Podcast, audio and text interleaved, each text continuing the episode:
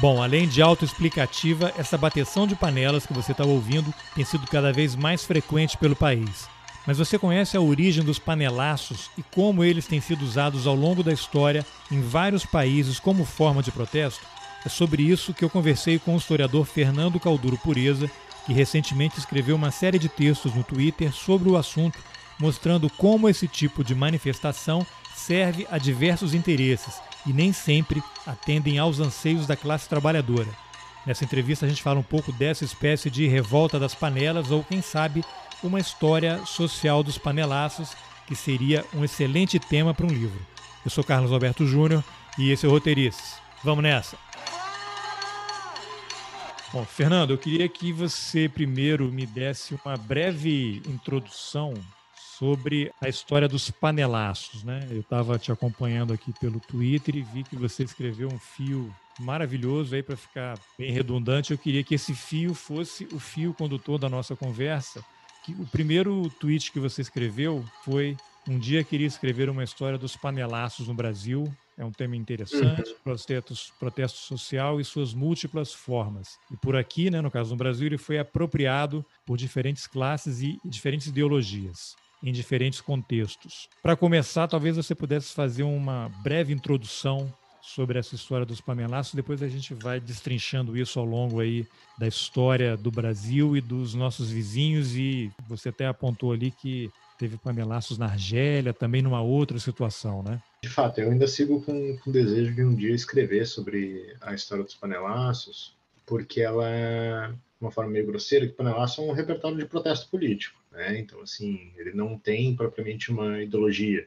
Assim como, sei lá, a gente poderia falar de manifestação de rua, malhação de Judas, faixa, cartaz. Mas o panelaço, ele está muito incorporado, né, da forma como eu encaro, uh, numa realidade latino-americana e no Brasil ele foi um, um, digamos assim, um elemento de protestos operários, né, da classe trabalhadora urbana brasileira, uh, nas décadas de 40 e 50, né? O ato de bater panela para identificar a fome. Né? E para fazer barulho também, claro, para criar um, um, digamos assim, um clima de tensão dentro da, da, manifestação, passando, sei lá, perto de prédios públicos, passando perto de prédios identificados com o que seriam, digamos assim, os inimigos da classe trabalhadora. Então, só então, para a gente esclarecer, ao contrário do que muita gente pensa, talvez os mais jovens e ou mal intencionados, não é um fenômeno que surgiu por conta da presidenta Dilma, toda vez que ela vai falar, que talvez seja a memória mais recente das pessoas, né?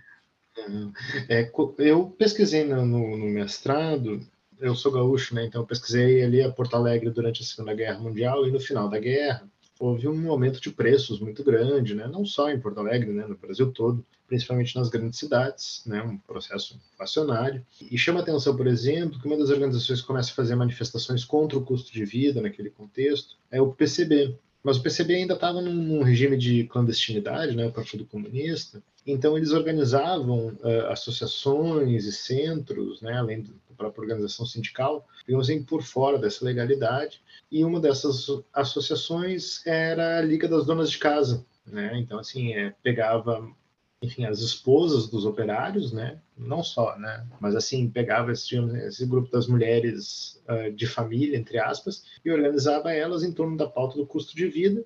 E, e tem umas imagens, né? Eu lembro de ver fotos em jornais já das mulheres usando, levando panelas para manifestação para mostrar que as panelas estavam vazias.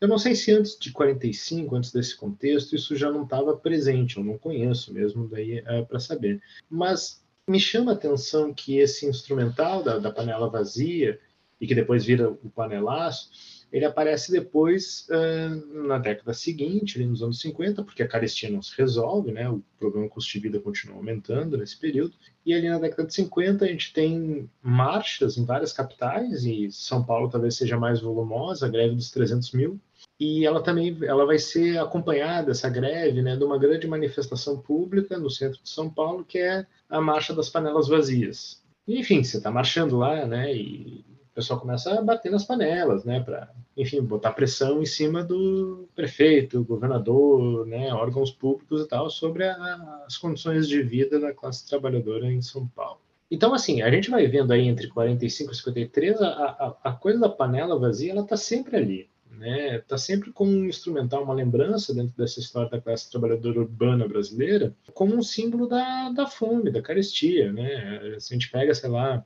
uma escritora como a Carolina de Jesus, né, Carolina Maria de Jesus, que fala da fome em São Paulo na década de 50. É, claro, Carolina, até onde ela escreve, a gente não, não bateu panela, né?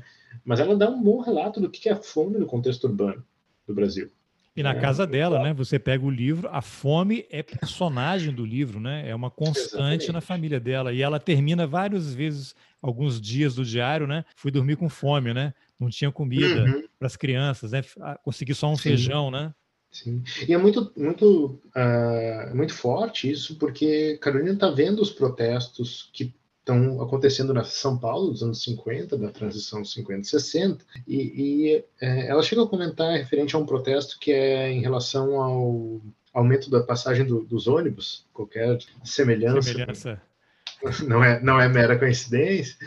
E ela comenta: ah, quando o povo começar a protestar em relação à comida, aí sim a gente vai ter revolução, aí sim a gente vai ver as coisas virarem do avesso. Só que o povo já protesta em relação à comida, né? Então tem um pouco essa coisa assim, tipo, de que isso já está ali, assim, essa ideia de que a fome precisa ser enfrentada. A fome afeta os operários, os trabalhadores. Carolina sabia disso, escrevia sobre isso. E quando a gente chega ali no, no período da ditadura, enfim, a caristia já está chegando a níveis alarmantes, a gente tem uma série de protestos e tal. A discussão sobre caristia, pelo menos entre as esquerdas, ela passa menos talvez pela pauta do bater panela e cada vez mais pela, pela pressão pelas reformas, né? A ditadura vem e corta isso. Só que ela não corta por completo, né? Então, assim, a, a, o simbólico da panela vazia ele vai voltar ali na década de 70, né, com a ditadura. Também em São Paulo, mas que depois se espalha no, no Brasil todo, né, os movimentos contra a carestia, né, que os NCCs, que se formam em núcleos da Igreja Católica nos anos 70, ali em São Paulo, e que organizam, reorganizam, retomam a tradição da marcha das panelas vazias. São movimentos que, em alguma medida, eles estão incorporados com esses setores, digamos, médios, mas daí tem a classe trabalhadora também participando, porque, enfim, é uma das poucas formas de protesto civil que, que a ditadura, não digo que ela permitia, mas que ela viu acontecendo nesse período né, de intensa Tole Tolerava, talvez. Tolerava, né? Porque é isso, né? O jogo que os católicos fizeram, né? Esses núcleos católicos que depois vão formar os centros eclesiásticos de base, foi assim, olha, a, a gente não está protestando contra a ditadura, a gente está protestando contra a fome. Né? E é um, enfim, é uma sacada uh, relativamente inteligente, porque responsabilizava a ditadura pela fome. Né? Sem responsabilizar diretamente. Não, não é contra vocês, mas é contra vocês. Exato, exato. Mas né? é possível então, estabelecer uma relação direta, então, entre fome e repressão? Acho que sim. No caso do Brasil, sim, né?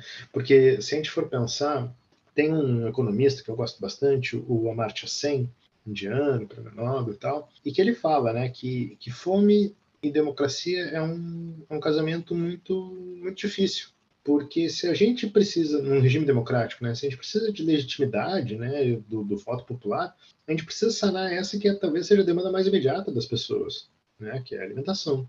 Então, é mais provável, né, na leitura do, do SEM, que a fome ataque regimes que não são democráticos. E porque ela vai se tornar uma constante, quanto, digamos assim, quanto menos uh, houver necessidade das instituições e dos grupos poderosos de buscar legitimidade popular, mais eles vão estar se lixando para a fome das classes populares. É claro que parece muito mecânico da forma como eu estou falando aqui, mas uh, isso gera uma outra possibilidade de a gente analisar a fome de que, enquanto a fome existe, esse é um ponto que a própria Carolina explora no, no quarto de despejo, a fome mina as bases da, de qualquer democracia. Porque sujeito que não está comendo, que está tendo que trocar o almoço pelo jantar, ele, ele se sente abandonado pelas instituições, pelo regime político, pela ordem jurídica. E não digo assim, ah, ele vai se tornar um revoltado. Não, ele pode inclusive encarar isso com complacência, com, pela fé, por qualquer outra forma. Mas um desafio mas a, é ser superado. Pode ser, né, dentro do, de certos discursos, mas o discurso que o Estado dá para esse sujeito é o discurso da repressão, no final das contas. Porque o Estado não vai negar primeiro a fome, vai, enfim, esconder, maquiar números e fazer de conta que está tudo bem, vai, em alguma medida. Por exemplo, não, não dar dinheiro para fazer o censo. Por exemplo. Por exemplo né? Você não tem um exemplo, dados, assim, você pode justificar qualquer coisa. Exato, né? Pensar uma coisa que acontecia muito na ditadura, né, em relação à, à fome no, no, no, sertão. Os cartórios pegavam fogo, né? Assim, quase que espontaneamente, digamos assim. É uma prática, inclusive, que é da, dessa elite senhorial desde muito tempo, na verdade, desde o final do século XIX. E daí, com, com esse tipo de, de prática, né, se perdia muitos dados sobre, não só sobre, enfim, né, quem nasceu, quem morreu, mas a, a, mortalidade infantil, né, que era um dado que a ditadura, durante muito tempo, escondeu bastante. Tinha dois grandes dados que a ditadura temia que vazassem do Brasil, e quando vazavam era sempre um problema. Né? Um era os acidentes de trabalho e o outro era a mortalidade infantil. É interessante né? como o, o, paralelo com o Brasil de hoje, o governo retira dinheiro do IBGE, que fica impossibilitado de realizar o censo. Sem o censo, você não sabe, não tem um retrato do país, fica impossibilitado de desenvolver qualquer tipo de política pública, e aí você justifica qualquer coisa com qualquer ato, e a questão da Covid, né? uhum. né? Porque se a gente lembrar que ano passado o governo começou a não querer divulgar, e aí teve o general Eduardo Pazuello na CPI dando uma, alguma justificativa, como se alguém fosse acreditar naquilo, é, responsabilizando secretarias de Estado, porque cada uma dava num horário. Não faz nenhum sentido uhum. essa explicação dele, até que a imprensa teve que criar o próprio consórcio para poder chegar a algum número. E você vê que tudo que eles fazem o tempo inteiro é não dar número, tentar maquiar qualquer tipo de informação. E hoje, que a gente está gravando, né, dia 7 de junho de 2021, o Tribunal de Contas da União teve que vir a público divulgar uma nota desmentindo o presidente da República, dizendo que jamais fez qualquer tipo de levantamento em relação a mortes por Covid, né? É, é mais um crime de. É aquele meme, né? Oh, não, mais um crime de responsabilidade, porque são tantos que a gente não consegue nem mensurar. E a gente vê, na verdade, né, esse processo né, de erosão de, de instituições democráticas, né, que nunca foram muito sólidas no Brasil, convenhamos, né? Mas que, enfim, estavam num processo desde 88 de tentar se firmar e tudo mais a gente poderia falar ali desde da, o golpe, né? Enfim, em 2016 as coisas uh, descambaram. Eu poderia falar antes, né? Ou depois, mas ninguém tem como dizer hoje que a democracia no Brasil está tá sólida, está estável. E esse é o contexto também. Eu gosto de fazer esse paralelismo, né? Que no momento a gente está vendo uma crise da democracia, a gente está vendo índices terríveis em relação à fome que parecia um problema superado na história brasileira, na história recente do Brasil sendo né, generoso e, e concordando com, com, a, com, a, tese do Amartya Sen, né, de que democracias e fome não convivem bem, a gente poderia dizer que no momento onde a gente teve uma democracia mais estável, né, no período recente da história brasileira, nós conseguimos enfrentar melhor a fome. Ou talvez a democracia tenha estado sólida por tanto tempo, né, por esses uh, mais de 30 anos, porque houve um esforço. E daí, claro, os governos Lula e Dilma, principalmente, mas também o governo FHC, nesse sentido, de enfrentar a questão da fome, né, de dar um retorno social que é uma coisa que o governo atual não faz. Não faz, não fez, não vai fazer, pelo contrário. Você tinha políticas de distribuição de renda, o que você vê agora é exatamente o contrário, né? Que, que é algo básico, né? Mas, assim, para além da distribuição de renda, que por si só já resolveria muita coisa, a, a gente tinha uma malha de segurança social alimentar, por exemplo, né, dentro do Brasil, construída nessas últimas décadas, uh, bastante admirável. A gente era muito elogiado pela FAO, por exemplo, né, da, da ONU. O pessoal, assim, a, a, nossa ênfase numa agricultura familiar que não fosse só de subsistência, mas que também conseguisse produzir mais para as cidades, né? Enfim, um modelo de cooperativa e tal. A gente ficou devendo em termos da reforma agrária, mas a gente tinha programas que garantiam, sei lá, distribuição de alimentos uh, naturais para as escolas, né, orgânicos e tal. Uh, a gente tinha programas de incentivo a, a, a, a, produtores rurais locais, e de repente a gente entrou numa utopia, ou melhor dizendo, uma distopia, né? Distopia para mim, mas enfim, uma utopia liberal do Paulo Guedes, onde ele cortou subsídios de todos esses programas. E para poder fazer isso funcionar, para cortar todos esses programas, para cortar essa, essa rede uh, eficiente que existia, né, que em alguma medida ajudava a conter a fome no Brasil, num país que é extremamente desigual, ele teve que fazer isso, na verdade, com, com duas doses de autoritarismo. Né? E esse é um ponto que eu acho que eu, que eu queria retornar do, do fio, sabe? Da, da, da, história dos panelaços, os panelaços, e daí não só no Brasil, na América Latina, eles irrompem muitas vezes em contextos de uh, tensão na, na, democracia, porque assim é o momento onde as pessoas estão dizendo que estão com fome. Em alguns casos, contudo, e daí é um ponto que eu, que eu gosto de salientar, porque daí puxa o Brasil da Dilma, né? Uh, em alguns casos não é propriamente os mais pobres que estão protestando.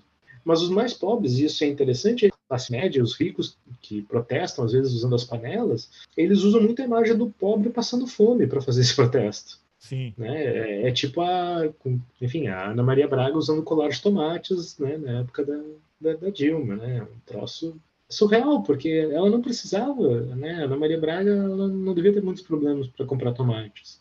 Os panelaços, no caso da época da Dilma, não era, não tinha exatamente a ver com fome, era um contexto um pouco mais amplo, né? Uhum. Que começou lá com a uhum. história das jornadas, novas da passagem, aquilo Uhum. Muita gente diz que aquilo acabou sendo capturado pela, pela direita, e aí você entra num debate hipercomplexo que eu não tenho nenhuma capacidade de, de poder analisar minimamente, mas se você quiser fazer alguma consideração, será, uhum. será ótimo. Né? Aqueles panelaços, especificamente, eles uhum. tinham uma característica muito específica, não? O caso do panelaço da Dilma eu, eu, eu aventei no, no, fio ali do Twitter a possibilidade de ler eles talvez como um, digamos assim, uma transposição de um protesto que estava muito comum na Venezuela do Chaves, que é os ricos na sacada batendo panela, né, contra o, o, chavismo e tal, alegando a fome, né, batendo na panela vazia, que era um símbolo também de uma classe trabalhadora venezuelana. Né? Então houve um processo nas últimas décadas na última década, mais precisamente, de uma, uma direita que tentou ressignificar símbolos da luta da esquerda, né? A que, tal da foi... apropriação. Exato, né? Que foi para a rua, que, enfim, se fez faixa, fez cartaz, fez todo o, o mise-en-scène que lembrava os repertórios de protesto social da esquerda, mas, claro, né, com pautas, obviamente, da direita. E uma das coisas que, no caso, a, a, a direita venezuelana fez enfim, direita venezuelana com todas as suas complexidades, né? Mas foi usar o, bater panela, né? E quando isso chegou no Brasil, principalmente ali, acho que foi 2015, que foi o primeiro panelaço contra Dilma, se eu não estou enganado, isso foi incorporado como uma pauta, assim, digamos, do, do, cidadão de bem, né? Enfim, teve toda aquela coisa bandeira, verde amarelo, uh, um, um ódio que às vezes beirava a misoginia em relação à própria Dilma e tudo mais, e que de repente fez essa coisa assim do, do, do paneleiro, né? Porque é isso, até esses protestos, né? até essa, esse pessoal da direita batendo panela em 2015, 2016, eu tendo a considerar, eu não tenho fonte suficiente para comprovar essa ideia, mas é, assim, eu não conheço mesmo. Eu acredito que a direita não fez nenhum protesto na história brasileira usando o, a panela vazia. Né? Então, ou ela ressignificou da esquerda brasileira, que era algo que a gente meio que abandonou ali nos anos 70, anos 80, ou ela ressignificou dessa direita venezuelana, que, enfim, estava fazendo isso por conta do, do, do, do Chaves. Mas independente das hipóteses, né, é, era algo novo. E daí eu acho que é por isso que os mais jovens, né, que você falou ali no início, por isso que o pessoal mais jovem, de repente, já associa, não, panela é uma coisa da direita. Olha, não, não, até 2015, 2016 não era. Tanto que agora está sendo usada contra o Bolsonaro, né? Qualquer manifestação Exato. dele, tá todo mundo, inclusive quem bateu panela contra Dilma, né? Qual seria a reflexão possível em relação a esses panelaços de agora em relação ao Bolsonaro? Porque agora a gente é. tem uma outra conjuntura, né? Você tem esses absurdos que a gente vê diariamente, você Sim. tem essa, essa pauta que aparentemente algumas pessoas podem pensar que é uma porra louquice, né? Mas quando você começa a estudar é, estados de exceção e técnicas, como é que eles fazem, você vê eles seguiram um manual desde o começo do governo, né? Você tem que ter um inimigo diário. Então, se você pega lá é a cultura, então vamos atacar a uhum. cultura. Uhum. Não vai ter mais lei do audiovisual, não vai ter dinheiro para fazer filme. Aí depois você vem e entra o Weintraub no Ministério da Educação é maconha sendo plantada em universidade, não vai ter balbúrdia. Quem não se lembra daquelas fotos que circulavam como se fossem bacanais em universidades, né? Olha aqui o que acontece na UNB e tal, e depois você ia descobrir que eram fotos de manifestações artísticas na Finlândia. O cara pegou a foto, botou e tudo muito casado com as falas do ministro, né? Ele fala uma hum. coisa, é o gatilho para poder você iniciar aquilo. Aí você tem lá a Fundação Palmares, você vai pegando todo o negócio é aquela necessidade de criação de um inimigo diário para você bombardear a população com coisas que tiram foco e aí você vai ter que chamar o ministro Salles de gênio, né? Porque ele está conduzindo a boiada, né?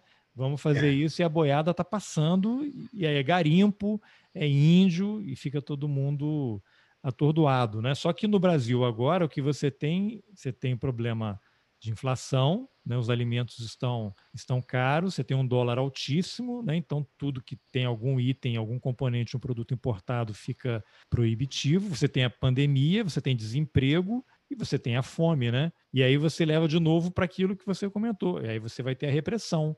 Então, o cara pode jogar um, um, foguete em cima do Supremo Tribunal Federal e os policiais militares estão lá assistindo de braços cruzados. Se você uhum. alguém que escreve um tweet ou estende uma faixa contra o presidente, essa pessoa é enquadrada na Lei de Segurança Nacional leva um tiro de borracha no olho, né? O que, que você poderia avaliar em relação a esse momento, esses panelaços e essa confusão toda que eu acabei de fazer aí? Eu, eu acho que tem um fator aí, em relação puxando o passado, né? As coisas têm um, um jeito irônico de, de se desenvolver, né? Falei desde o início, né, de que panelácio era algo ligado à classe trabalhadora brasileira, organizada, né, para a esquerda, e até ali os anos 70, 80 é isso aí mesmo. Depois o panelácio não surge mais como repertório uh, de protesto, né, enfim, não aparece, pelo menos, tão visível, que talvez seja um bom sinal, até um, um sinal interessante para pensar a coisa da fome, né, como é que a gente gradualmente vai lidando com o problema. E daí volta na coisa da, da, da 2015, 2016, a direita reapropria isso e reapropria da sacada, né, para fazer barulho mesmo. Embora a coisa da panela tenha o simbolismo, né, da panela vazia, né, sem dúvida, você tem razão. O panelaço da direita ele não é sobre fome propriamente dito. Não quer dizer que não, não, não fez o jogo, né, não fizeram um jogo simbólico aí para para misturar os significados. Sim, era o dólar alto que impedia a ida para Disney, né? Exato, né? Obviamente não era sobre fome, né?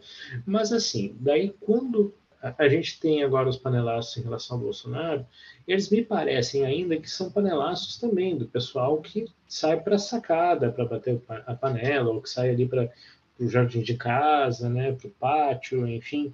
Ele, ele ainda não é um protesto como era talvez nos anos 50 e nos anos 60, 70 e tal, um protesto de, de massas na rua, né? Quando as pessoas vão para a rua, e a gente teve agora os protestos contra o Bolsonaro, a panela não entra em jogo, né? A panela entra no pronunciamento do Bolsonaro, para não deixar ele falar e tal, para fazer barulho e tal, que é o modus operandi do que tinha em relação a Dilma. Né? Então, o, a, o sentido da panela se reconfigurou mesmo, né? Não quer dizer que a gente não tem fome, não quer dizer que a gente não não está numa situação econômica, política desastrosa, né, para dizer o mínimo. Né? A gente está mergulhando cada vez mais numa mudança de regime autoritário se Bolsonaro não for freado, né? Como é que a economista falou, né? Tem que, tem que ser tirado pelo voto. Né? Vote him out. É, exato, né? Con, contido, o, né? Contido, pelo menos contido pelo voto, né? Enfim, a SECOM não, não entendeu, achou que era eliminação física, né? Enfim. Agora, o Fernando, eu vou seguir aqui o fio, que aí você vai uhum. fazendo as observações. Aí você continua na sequência ali, falando que o panelaço tem uma variante latino-americana que é o cacerolaço, né? No Brasil também uhum. tem essa coisa da caçarola, né? Não sei se é a mesma palavra, seria uma tradução minha mãe, eu lembro que eu era criança, ela falava assim, usava caçarola, não sei se que era um tipo de panela específico para fazer algum alimento, não sei se, Sim. se é uma corruptela e tal. A caçarola é um panelão, né? A gente tem as caçarolas, né? Enfim, acho que daí tem algo mais do, de corruptelas regionais, mas tudo, tudo é panela né? Porque daí a gente vai se virando do jeito que dá e tal. Tem essa coisa assim do, do improviso brasileiro, as panelas não tem propriamente é. nome. Né? Aí você falou que, assim como no Brasil e também no Brasil, é. elas não têm uma ideologia específica. Aí você menciona que no uhum. Chile, em 71, era um sinônimo de protesto da direita golpista contra o Salvador Allende, né? Tem aquela uhum. série monumental, acho que uma trilogia, né, da. Batalha do Chile, né, do Patrício Guzmán, espetacular, que tem aquelas cenas iniciais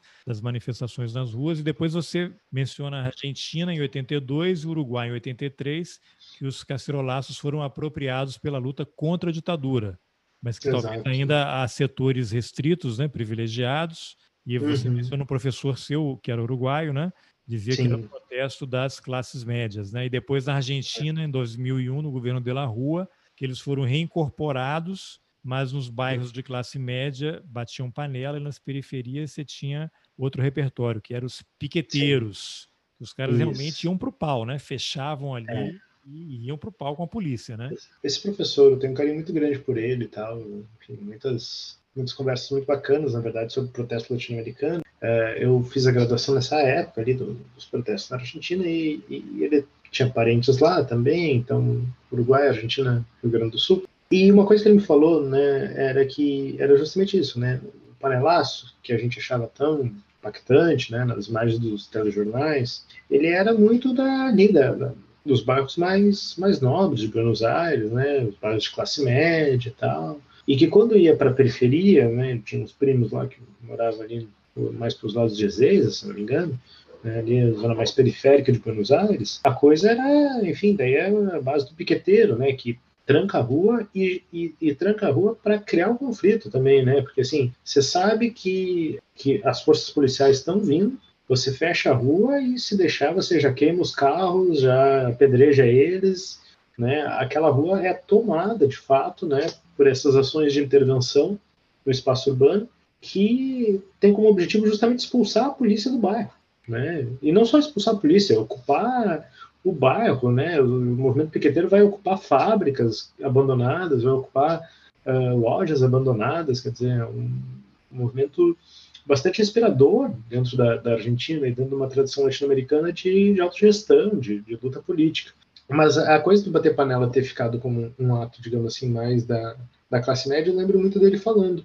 Porque ele também falava do Uruguai nesse sentido. E o Uruguai também teve lá seus, seus batedores de panela contra a ditadura, né? E que era, enfim, foi simbolicamente importante. Eu acho que esse reconhecimento precisa existir.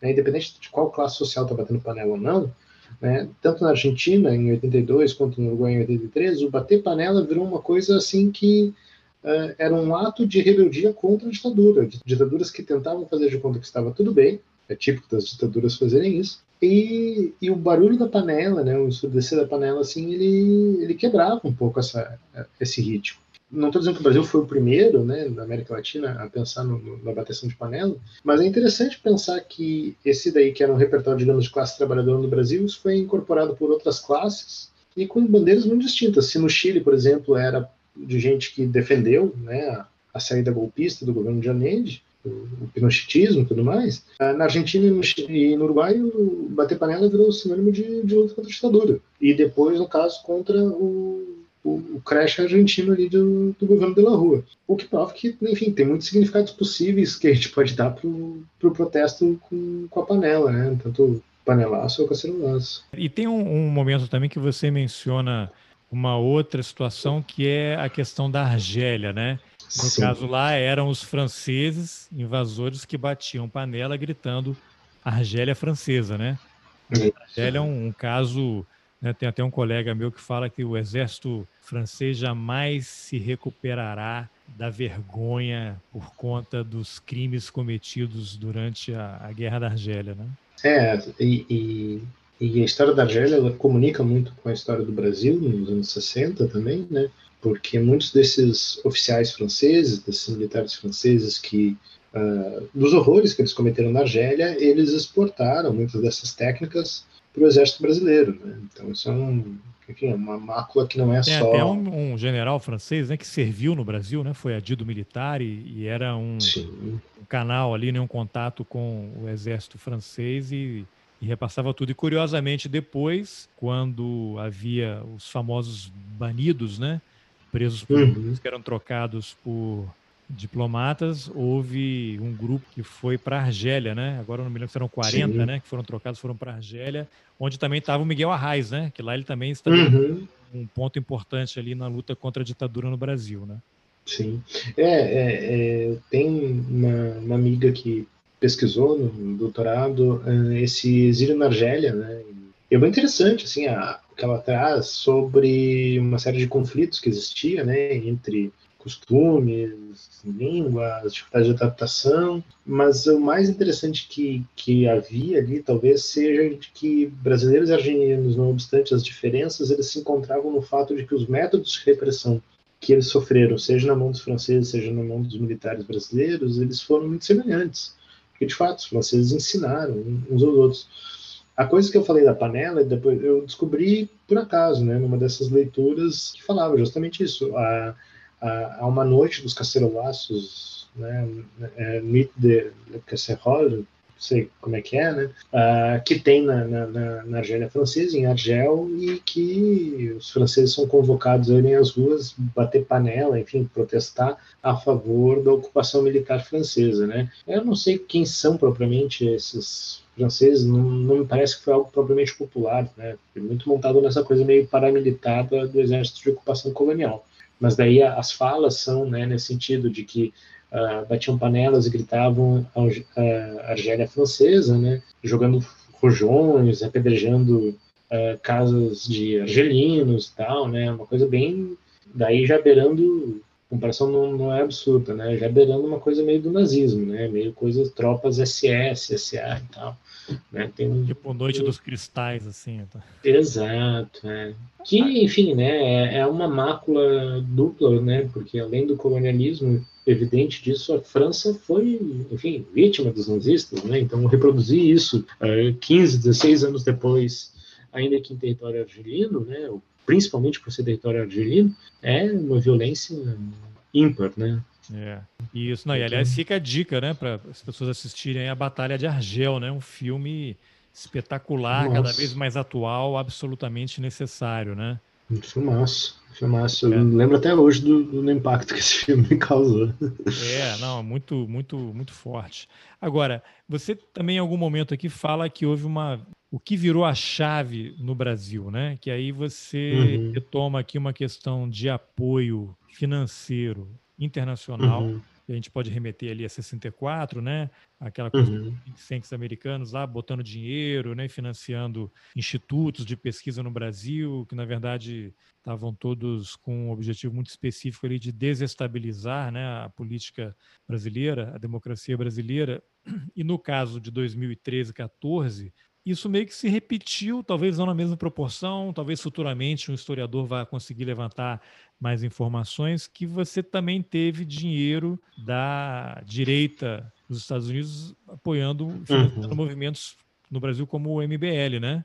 Uhum. Brasil Livre, né? Isso daí, inclusive, aí tem aquela coisa, não, é porque eles pegam líderes, líderes potenciais, né? Jovens lideranças do mundo todo, e trazem para os Estados Unidos, eles passam um mês aqui fazendo um curso, tem curso de formação online e tal, que eles dão uma cobertura, né? Dão um verniz ali de como se eles estivessem apenas fazendo um movimento normal de troca de informação entre lideranças internacionais que têm o mesmo viés ideológico, mas no fundo a, gente, a história mostra que o, interesse é outro e não é à toa que esse pessoal já está se já se transformou em partido político, né? O que, que você pode comentar desse desse movimento que a história vai se repetindo, né? Você vai com, com uhum. formatos diferentes, mas no, o conteúdo é o mesmo. É, eu particularmente eu, eu acho que às vezes a gente olha muito para 2013, na verdade, né? E ignora talvez, não sei exatamente uh, o quanto a gente ignora. Tem, tem gente que estuda, mas ainda é um, algo de um nicho muito especializado.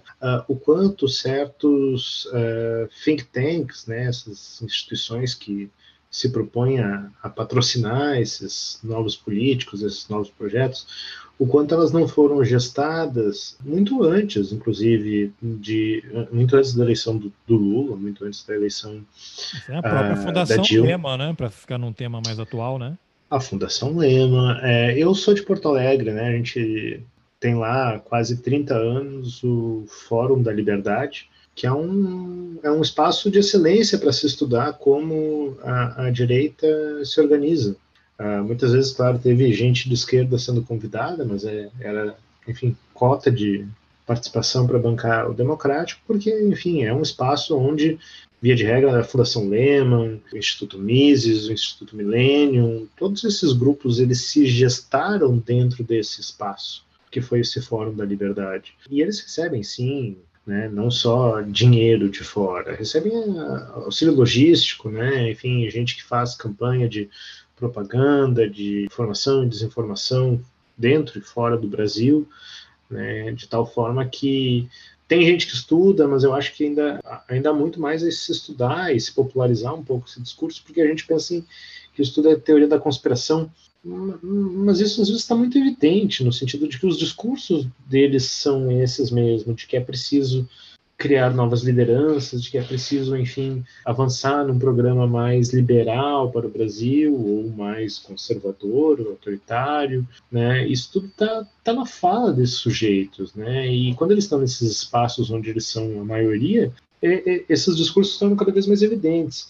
O MBL, que a gente fala e tal, tem uma. Eu nunca me esqueço, é uma matéria que fizeram em 2014 com eles, e, e, a Folha de São Paulo faz, e, e, um tempo depois se descobre que a matéria, a matéria era paga. Tinha um financiador naquela matéria, que era apresentando eles como jovens, como, enfim, parecia uma banda de rock, na verdade. Mas era né? tipo um Criava... informe publicitário em formato de reportagem. Se você olhar a página, o dado está escrito informe publicitário em letras miúdas ali. Mas a diagramação era como se fosse a reportagem. Eu não lembro se tinha todo esse detalhe, mas eu lembro que a, quem está estudando e analisando esses casos começou a ver, não, mas espera isso aqui não é uma matéria, isso aqui é um, é um post pago, é uma publi, né? Quer dizer, tem algo, tem algo errado, né? Tem algo errado nisso mas serviu para eles. Eles foram, enfim, muito muito hábeis nisso, na verdade. Eles são muito hábeis no, no manejo das redes, né? E, e, o modelo MBL, que é um modelo que existe praticamente hoje em dia já em toda a América Latina, porque faz uma década que ele que ele opera, uma década não, né? O MBL em 2014, mas uns sete anos pelo menos que ele opera. É, é, ele opera também em outros, outros países, né? Você tem no Chile, você tem na Nicarágua, você tem no, no, Peru e tal. E é uma galera, enfim, que, que retoma esses discursos que são que se dizem liberais, mas são extremamente conservadores, né? E só que retoma eles sobre essa nova roupagem das redes, né? Então tem um investimento de propaganda nisso daí, e trocas, e o que, funciona, o que, que não funciona. E quando a gente vê, na verdade, é, é enfim, né? Não deveria nos espantar, porque sindicatos, modelos associativos, eles costumam ter suas trocas nacionais, regionais, internacionais, e está tudo certo. E a direita também faz isso.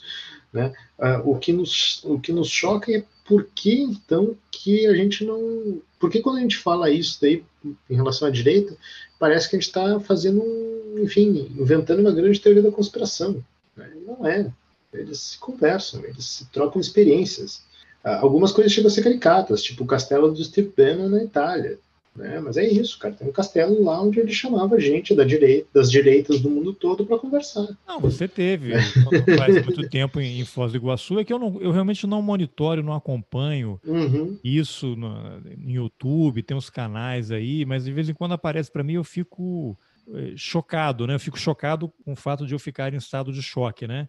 Porque é, é um desconhecimento do, do que está acontecendo, aí você vê lá esses eventos que o, a família Bolsonaro organiza lá em Foz do Iguaçu, que reúne exatamente essa extrema-direita internacional, vem gente do mundo uhum. inteiro, e depois, outro dia, eu acabei vendo aí alguns organismos, alguns institutos de direita nos Estados Unidos, que até o Eduardo Bolsonaro, Eduardo Bolsonaro é o cara da extrema direita na América do Sul, talvez na América Latina.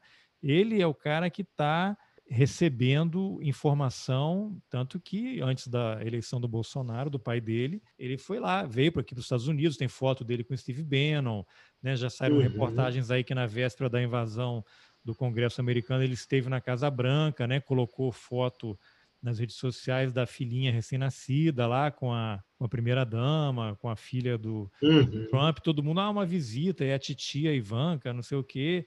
E aí depois começou a aparecer um monte de informação que ele participou em reunião, em hotel, e os caras, aquele o Pillow Guy, né? É um empresário aqui, uhum. fabricante de travesseiros, que é um dos grandes financiadores, tanto do Trump quanto de fake news. Então, a gente que está fora, eu talvez até devesse acompanhar mais isso, mas uhum. a gente fica meio à margem e não sabe o que está acontecendo. E são discursos extremamente é, radicais. E você mencionou uma coisa interessante aí, que é essa matéria, em tese, matéria na Folha de São Paulo, e que é uma coisa que me deixa muito irritado. Eu, como jornalista, né, passei a maior parte da minha vida em uhum. redação, você vê uma determinada matéria, você que é um jornalista profissional e, e conhece, você bate o olho, mas isso aqui é, veio ordem tem uma cadeia de comando. Isso aqui não surgiu do nada, né? O dono do jornal mandou fazer aquilo e o, repórter que está na ponta ele é muito frágil. Ele não tem um poder de barganha de negociação. Ou ele pede demissão, ele vai fazer, pede para não assinar a matéria, não colocar o nome dele. É uma coisa muito complexa a gente demonizar o repórter que está na ponta ali, né? Ou você se rebela totalmente, vai ser independente, vai procurar outra coisa, vai mudar de profissão, ou você fica numa situação muito complicada. Mas uma coisa que me incomoda muito é essa esse discurso que é uma defesa de uma suposta pluralidade, né? Você para dizer não, somos plurais, vamos ouvir todo mundo. E aí você uhum. dá palco, dá palanque para negacionista, para gente que defende cloroquina. Né? Eu não consigo entender por que, que você vai colocar uma pessoa que está defendendo a cloroquina como tratamento precoce. Não faz sentido isso. Isso é desinformação. Você ouvir o Osmar Terra e deixar o cara falar meia hora sobre isso, não, você não está ajudando, você está atrapalhando, né? E aí tem um, isso me remete a uma reportagem. Na verdade, foi um artigo de opinião que um senador republicano publicou no New York Times, uma série de fake news em defesa do governo Trump, e a, a redação teve uma reação muito grande, se rebelou. Isso resultou na demissão do editor de opinião. E depois teve um outro portal, acho que é The Nation, depois eu vou até deixar o link nas informações do episódio, que escreveu um texto dizendo: jornalista não tem que ouvir os dois lados quando um dos lados é o fascismo. Então, uhum. não é assim você pegar uma, uma fala do Bolsonaro, uma live dele, ou ele lá falando para os apoiadores lá no curralzinho em frente ao palácio, deixa ele falar o que quiser, você reproduz o que ele fala, uma coisa totalmente relatorial, e no finalzinho você diz: não, não há comprovação. Não, você não tem que publicar. né? Então, em torno, para justificar essa espécie, não, vamos ouvir os dois lados, eu acho que a imprensa acaba fazendo um desserviço enorme. Né? A gente acompanha aí no, essa batalha diária, nessa trincheira do Twitter aí, como é que tem uma, uma coisa muito ruim sendo formada, e aí depois os jornais não sabem porque estão perdendo leitores, né? Porque as pessoas estão indo para outros caminhos e estão, as pessoas estão sendo capturadas por outras coisas. Né? Não sei se você poderia comentar um pouquinho como é que você faz essa leitura aí da imprensa e como é que isso se apresenta? E você como professor também, né? Não sei se tem um retorno uhum. dos alunos, né? Se vocês discutem isso, como é que a imprensa uhum. faz a cobertura desses assuntos? Eu comento, assim, né, que eu, eu entendo a preocupação que a gente tem recente com a ideia da fake news, né? Mas eu, eu sempre gosto de lembrar que fake news parece um problema muito do, do, do norte, né? Do, do, enfim, do, desse norte global, porque no Brasil a gente tem o debate de 89. Né? O nosso marco de fake news era de manipulação na, na televisão, assim, por uma tem, um, tem um relatório Cohen, né? Que o famoso general Olímpio Mourão, não esse agora, né? Aquele que desceu Sim, com o juiz de fora, ele é o cara que escreveu o relatório Cohen, fake news para é. justificar né, várias coisas. É, então a gente tem, assim, uh, algumas fake news na nossa história que, em alguma medida, elas meio que mostram que não digo que a gente está mais preparado, pelo contrário, acho até que, inclusive, a gente tem menos mecanismos para para reafirmar que as coisas são reais, né, que, enfim, que isso é verdade, que isso é mentira e tal, do que, enfim, regimes que têm uma democracia mais estável, que estão mais institucional, é, têm instituições mais sólidas e tal, né, ah, de tal forma que, quando eu converso com os alunos um pouco sobre a coisa da imprensa, né, a gente, a gente trabalha muito com, com, com jornal como fonte documental, né,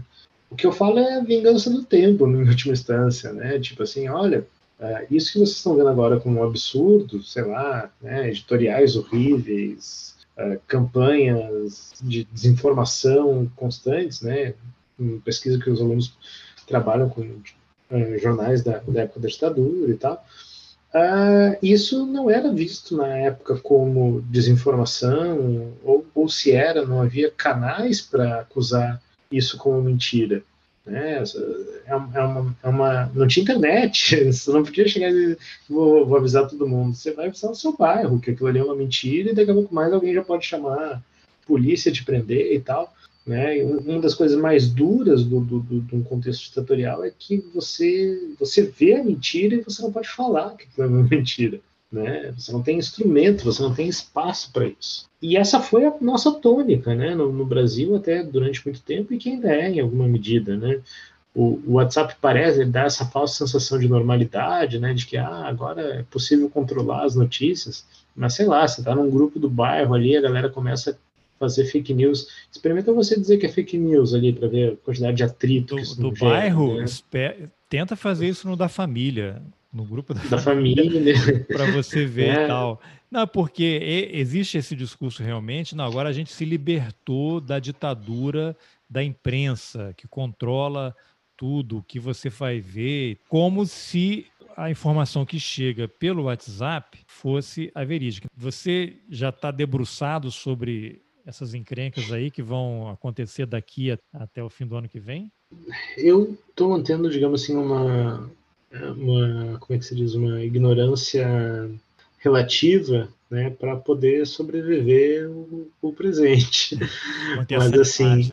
é manter a sanidade, mas assim, tudo que está se pintando, se discutindo, tal, é de que a gente tem uma crise institucional imensa e de que, supondo que a gente tenha eleições dentro de alguma normalidade, que as instituições ajam para coibir abusos de poder e e, enfim, desinformação e tudo mais, o vencedor do pleno, supondo que seja uma força democrática, né, e daí é, enfim, quem não é democrático basicamente é Bolsonaro e, e seus aliados, né, eu estou partindo do princípio de que há um grande campo democrático que pode não concordar em nada, mas que ainda defende a democracia. Mas se ganhar mesmo um candidato desse e tal, ele tem um, um primeiro compromisso que é desfazer esses quatro anos, né? E desfazer um governo que foi tão destruidor das instituições é reforçar elas, é fortalecer as instituições. E que, enfim, é, não é da noite para o dia. Né? Infelizmente, não é da noite para o dia. Depois que você destrói, que nem a gente falou ali né, do, dos programas sociais em relação à fome, estou partindo do princípio que levaram décadas para consolidar esses programas.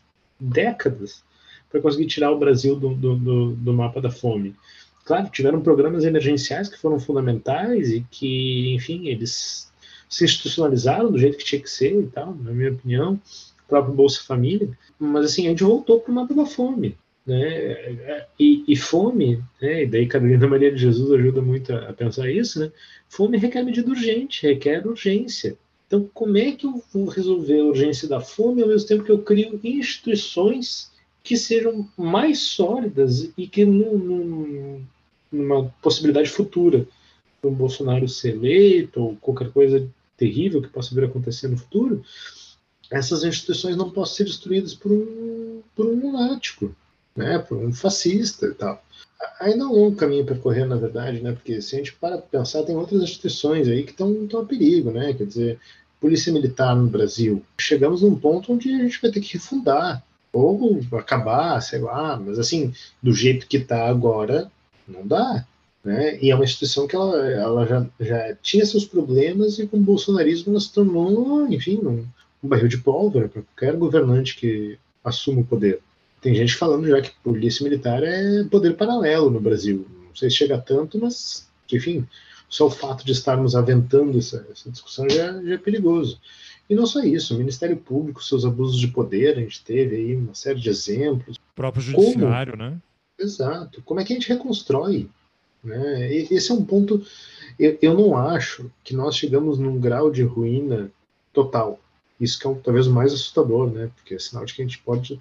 Esse país pode ser destruído mais e mais ainda.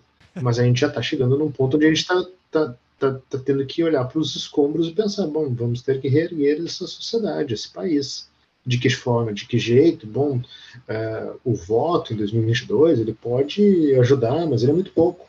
Né? Não, até porque é você é vê o tecido, o tal do tecido social, né? Ele está mais do que esgarçado, ele está totalmente arrebentado, né? Você que tem gente que ainda hoje apoia o Bolsonaro e tem gente que se arrependeu, mas para não dar o braço a torcer, também não, não assume o erro que foi votar no Bolsonaro. E isso acho que tem uma tendência de radicalização.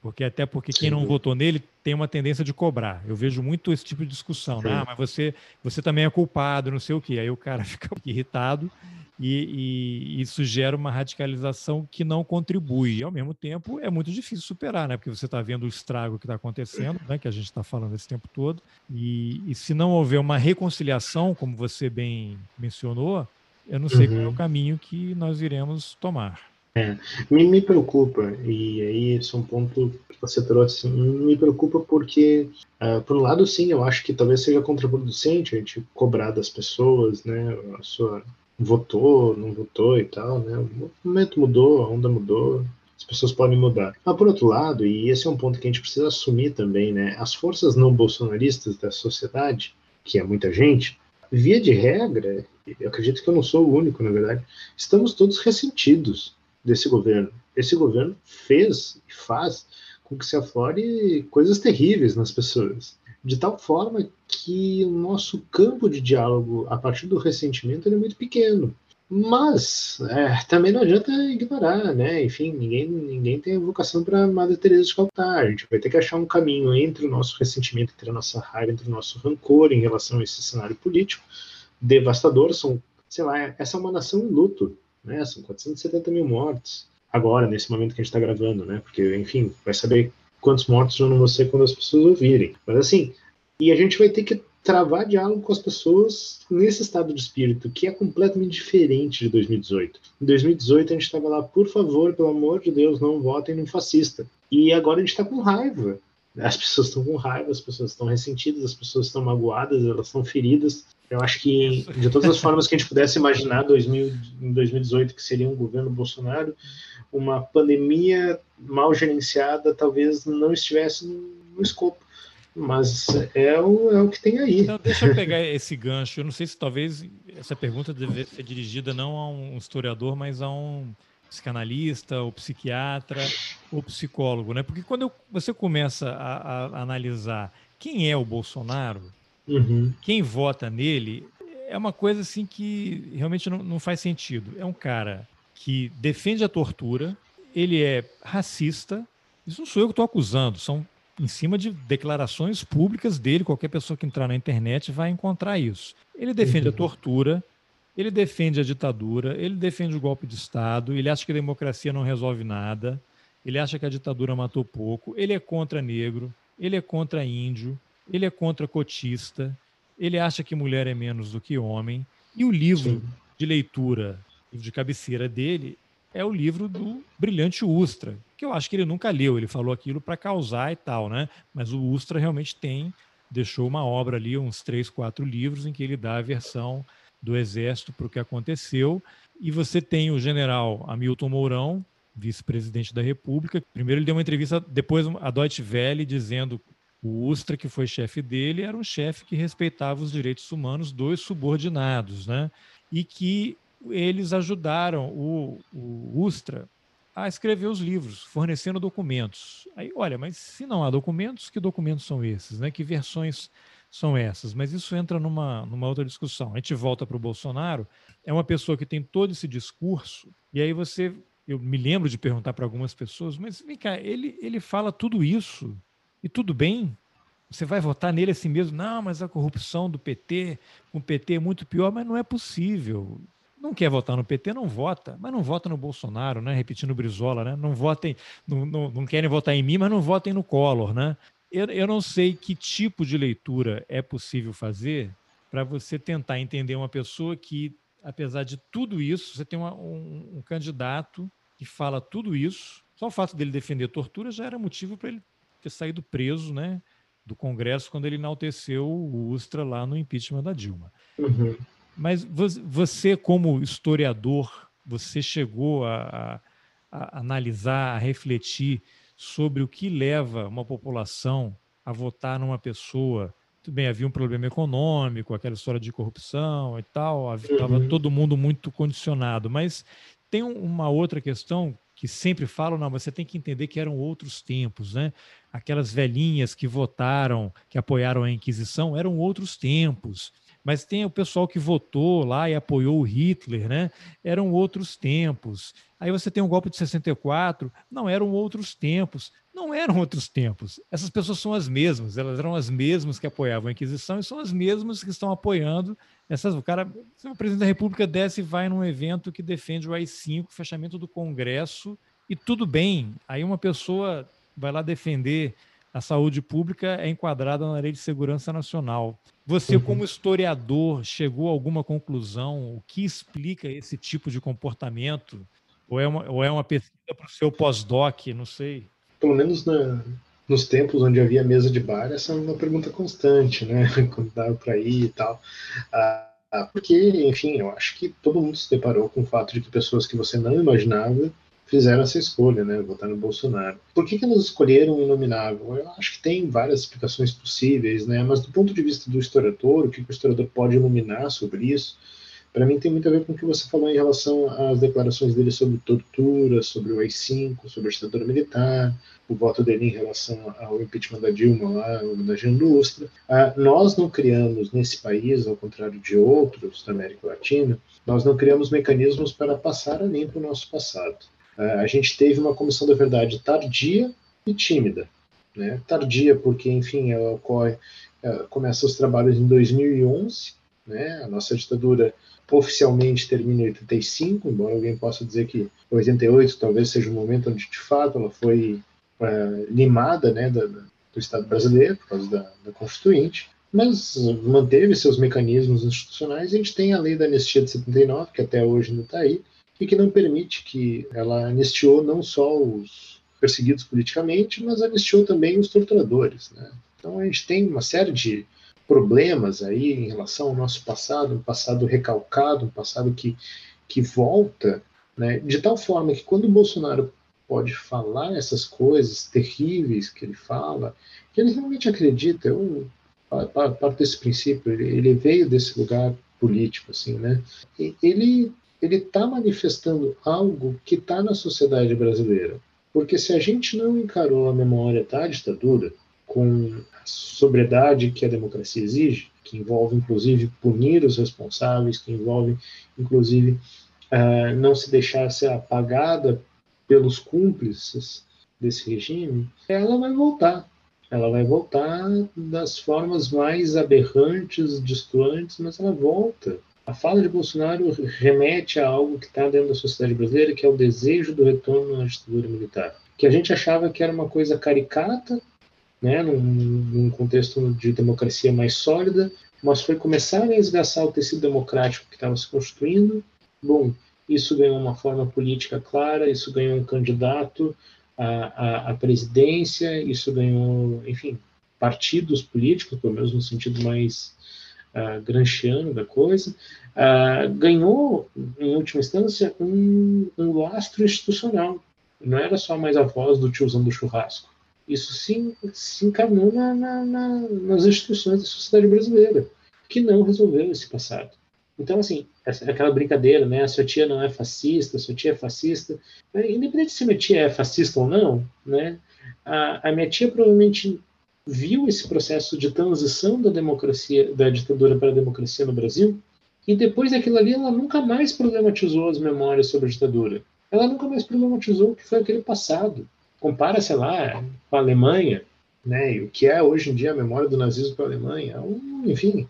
Na Alemanha, é, você desenhar uma suástica, você vai preso. Exato. Proibido. É. Se a gente comparar, né, deixamos a Alemanha de lado, mas comparemos então com a Argentina e com o Chile. Com não, o Uruguai, Uruguai agora não prendeu sete militares aí da época da ditadura? Precisamente, é isso. Então, assim, nós não fizemos isso. Um sujeito como o Hamilton Mourão, ele deveria estar preso, por essa lógica. Né? Um sujeito como Bolsonaro deveria ser preso por suas declarações. Ah, mas ele tem o direito de se expressar. Não, não, apologia à, à, à ditadura apologia à violação dos direitos humanos. É, porque algumas não, coisas não se discute, né? Você combate, né? algumas coisas não se aceita. Exato, e a gente não criou mecanismos para isso no Brasil. A gente foi empurrando com a barriga a nossa transição democrática, longa, lenta. Uh, se acreditou que era só tirar os militares e que as coisas iam se resolver, né? E, e não é assim que funciona. Esse papo que eu acho que às vezes fica psicologismo meio barato, né? A tia é fascista, a tia não é fascista e tal. Cara, a sua tia, eu não sei se ela é fascista ou não, mas ela é brasileira, ela viveu provavelmente essa transição dos anos 80, 90, e ninguém falava de política com ela, exceto, sei lá, o, os programas de TV que ela assistia. Não, não precisa, não, falava, não precisa ir longe. Falava. Precisa ir longe. Eu cresci no interior do estado do Rio, no interior de Minas Gerais. Não existia discussão de política na minha família. Havia TV Globo e havia TV Tupi. Depois surgiram outras e tal, mas não, não existia isso. Então, é, é, essa conversa, ditadura, eu fui começar a ouvir falar ditadura talvez no segundo grau. Não era algo na minha família. Foi quando uhum. Tancredo, ali colégio eleitoral e tal, ali foi que eu comecei a ter alguma coisa, as pessoas começavam a falar. Eu lembro até, eu devia ter 12, 13 anos, será 82, 83, quando o Tancredo foi eleito governador de Minas Gerais. Não sei se foi 82. Eu lembro que um colega de trabalho do meu pai, meu pai votava no PDS, né? Que era um uhum. da Arena, e tinha um, um colega dele que era o único que dizia que ia votar no, no Tancredo, que era o PMDB, se não me engano. E, o, e o, uhum. lembro que todo mundo tirando onda dele, não, mas não vai ganhar, isso daí não tem chance. E o Tancredo, ele, não, vamos ver, vamos ver. E o Tancredo ganhou. Quer dizer, aquilo ali já estava uma coisa mudando, mas assim, o meu entorno, meu núcleo familiar todo era totalmente de direita. Né? Uma uhum. direita que não, não, não havia defesa de ditadura, não sei o quê, mas você tem, você vai crescendo com aquela coisa de racismo, né? de passa um negro na rua de casa, a pessoa fala um palavrão, ofende. Eu lembro do meu avô paterno, no Jornal Nacional aparecia uma mulher negra dando entrevista, ele dizia assim: ah, há um tanque cheio de roupa suja para ela lavar. Né? E todo mundo ria, né? E você fica vendo aquilo assim meio sem entender, né? Porque a referência o que, que é? Os negros quando eu era criança, eram todos trabalhadores domésticos, a empregada, a lavadeira que levava a trouxa na cabeça. Então isso vai criando nessa sociedade é, esse racismo estrutural, né? Você incorpora uhum. aquilo e você não percebe, né? E, mas uhum. que permanece, né? Permanece. É. E, e, você falou do racismo, eu acho que esse é um outro bom ponto, né? Claro, a gente fala da ditadura porque talvez seja muito evidente no discurso do Bolsonaro, mas a gente não passou nem o nosso passado escravagista limpo, né? Quantos, enfim, né? A gente teve essa polêmica já em outros momentos, mas quantos nomes de rua, quantos monumentos públicos não homenageiam senhores escravos no Brasil? São dezenas, são milhares, são milhões provavelmente, né? Os bandeirantes, uh, enfim, toda a estrutura escravocrata brasileira né, dessas grandes famílias, ela permaneceu praticamente intacta. Ela não, ela não tem, a gente não tem um museu. Nós somos o país que mais recebeu homens e mulheres escravizados no mundo, vindos da África. Nós não temos um museu da escravidão, um museu nacional da escravidão para retomar essa história. A gente não tem. Como? Como a gente consegue lidar com isso? Como é que a gente consegue dormir diante de tudo isso? E isso requer, enfim, um, um grande processo de apagamento do passado né, essa brincadeira que a gente faz do Brasil como o país do futuro, porque, né, a gente, enfim, a gente não tem passado nenhum pela frente. Ninguém está disposto a encarar o passado. Né? É, ou como, como diria o Lô Fernandes, o Brasil tem um grande passado pela frente, né? Exatamente. E que a gente não encara. Né? É melhor encarar o futuro. A gente encara o futuro de costa sempre, né? Ah, a gente vai chegar e tal, né? Uh, enquanto isso, o passado está aí, ele está recalcado, ele está voltando. A gente não resolveu problemas terríveis do nosso passado. Né? A gente não resolveu a escravidão, a gente não resolveu a ditadura, e essas coisas voltam, né? Enfim, essa lógica do, do recalque aí que que no nosso caso não é um recalque da, da psique, né? é um recalque político-social, isso, isso retorna, retorna como a gente não resolveu esses problemas, eles ganham forma política, eles ganham institucionalidade, eles ganham uma linguagem própria para ser, enfim, se perpetuar. Porque a gente não encara as coisas como são. Né? Não encara as coisas com a seriedade que deveria ser encarado. Num país como o Brasil, a gente foi ter política de ações afirmativas ontem. A gente foi começar a discutir Comissão da Verdade faz uma década. E isso foi, por causa enfim, de uma é... condenação na Corte Interamericana de Direitos Humanos, né? Foi meio obrigado, olha, fomos condenados, vamos ter que dar uma satisfação aqui, né? Exato. Então, assim, isso voltou pra gente, né? Tipo, um merengue. Você perguntou, né? Pô, você não fica se perguntando como é que as pessoas fizeram essa escolha. Eu, hoje em dia, eu, eu ando, me, eu não digo que eu me consolo com isso, porque eu acho que as pessoas também podem mudar suas perspectivas e tal, né? Mas, assim, para mim, o, toda a explicação sobre o momento que a gente está passando, ela, ela tem que, pelo menos, dedicar algumas linhas para dizer por que, que a gente não resolveu o nosso passado. A gente não entende esse presente tenebroso que a gente tem sem entender o apagamento que a gente fez da história brasileira. Né? Um apagamento profundo a gente, a gente não mexeu nos nossos traumas, a gente não tentou resolver eles e eles estão aqui, voltaram da pior forma possível nos assombrando. Assim, né? Eu só espero que, passado um governo Bolsonaro, passado esse terror, haja um esforço dessas forças democráticas de passar limpo esse presente terrível que a gente está vivendo. Mas, assim, vai ser um esforço que tem que envolver imensas camadas da população brasileira e a gente tem já, digamos assim, cravado num, num DNA brasileiro dos últimos décadas, talvez séculos, um desejo muito grande de jogar tudo para debaixo do tapete. Né? Isso me preocupa bastante. Oi, Fernando, para arrematar aqui, então, que reflexão final você poderia fazer aí com esses panelaços? Porque haverá, né? Teremos Sim. outros aí cada vez que o, o presidente falar. Você acha que isso tem um potencial de se ampliar? Porque o que eu vejo agora é sempre o Jornal Nacional parece que coloca todas as imagens de panelaço que eles recebem, né? Ficam cinco uhum. minutos, o pessoal batendo panela no, no país inteiro. Pelo que você avalia aí, é algo que panelaço veio para ficar, já foi incorporado aí agora a esse movimento social brasileiro?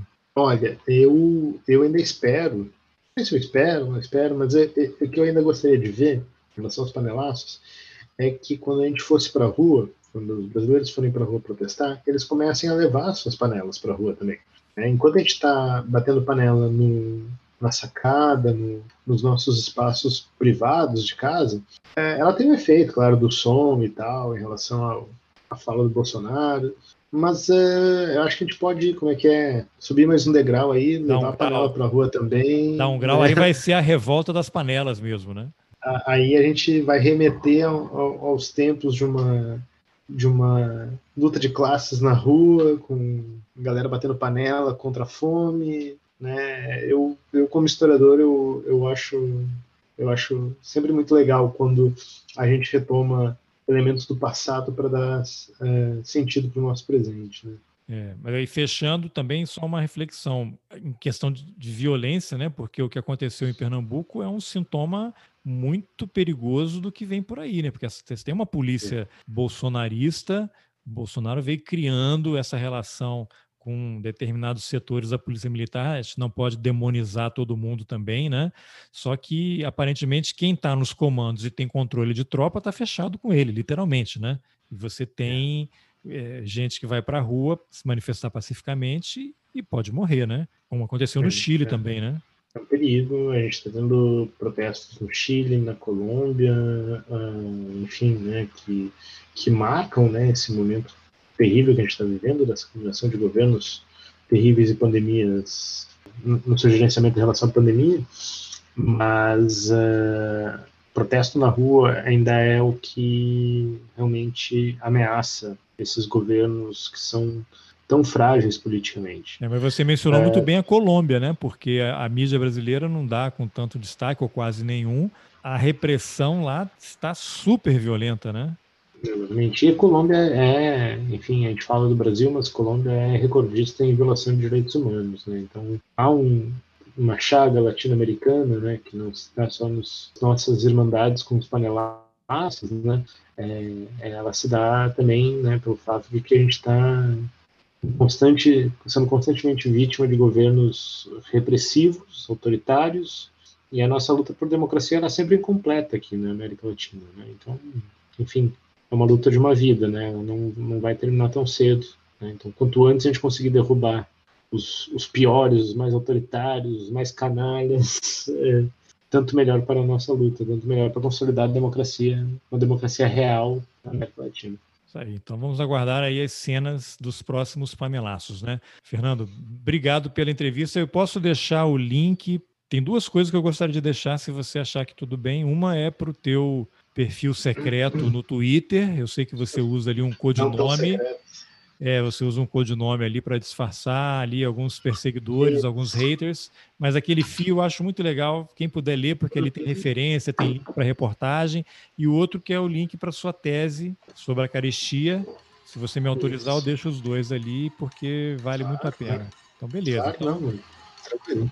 Então, sugiro que todos leiam e, Fernando, obrigado pela entrevista. Imagina, obrigado, Carlos. Valeu mais uma vez pelo convite.